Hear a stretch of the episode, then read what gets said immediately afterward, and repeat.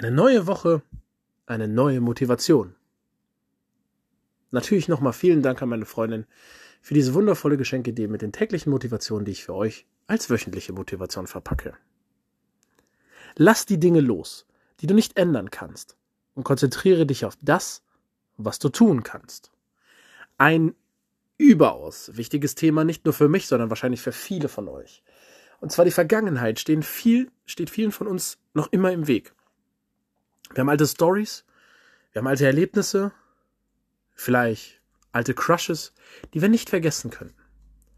Und bei mir ist es ein sehr, sehr wichtiges Thema, weil ich letztes Jahr meine Mutter verloren habe und auch das immer noch in meinem Kopf ist.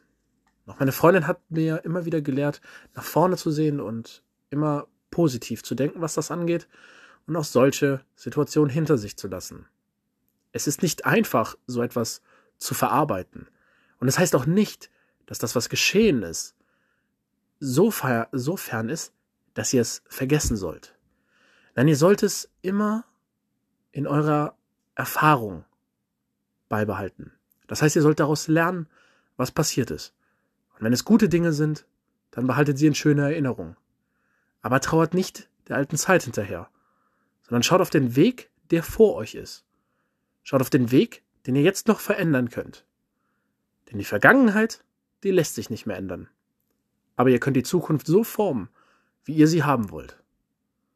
Um Fehler zu begleichen, um Fehler nicht mehr zu tun oder um einfach neue Wege zu gehen. Das sollte jeder von euch im Hinterkopf bewahren, wenn er an die Vergangenheit zurückdenkt. Entweder schöne Erinnerungen haben oder Fehler einsehen und sie verbessern. In diesem Sinne eine wunderschöne Woche, meine Freunde.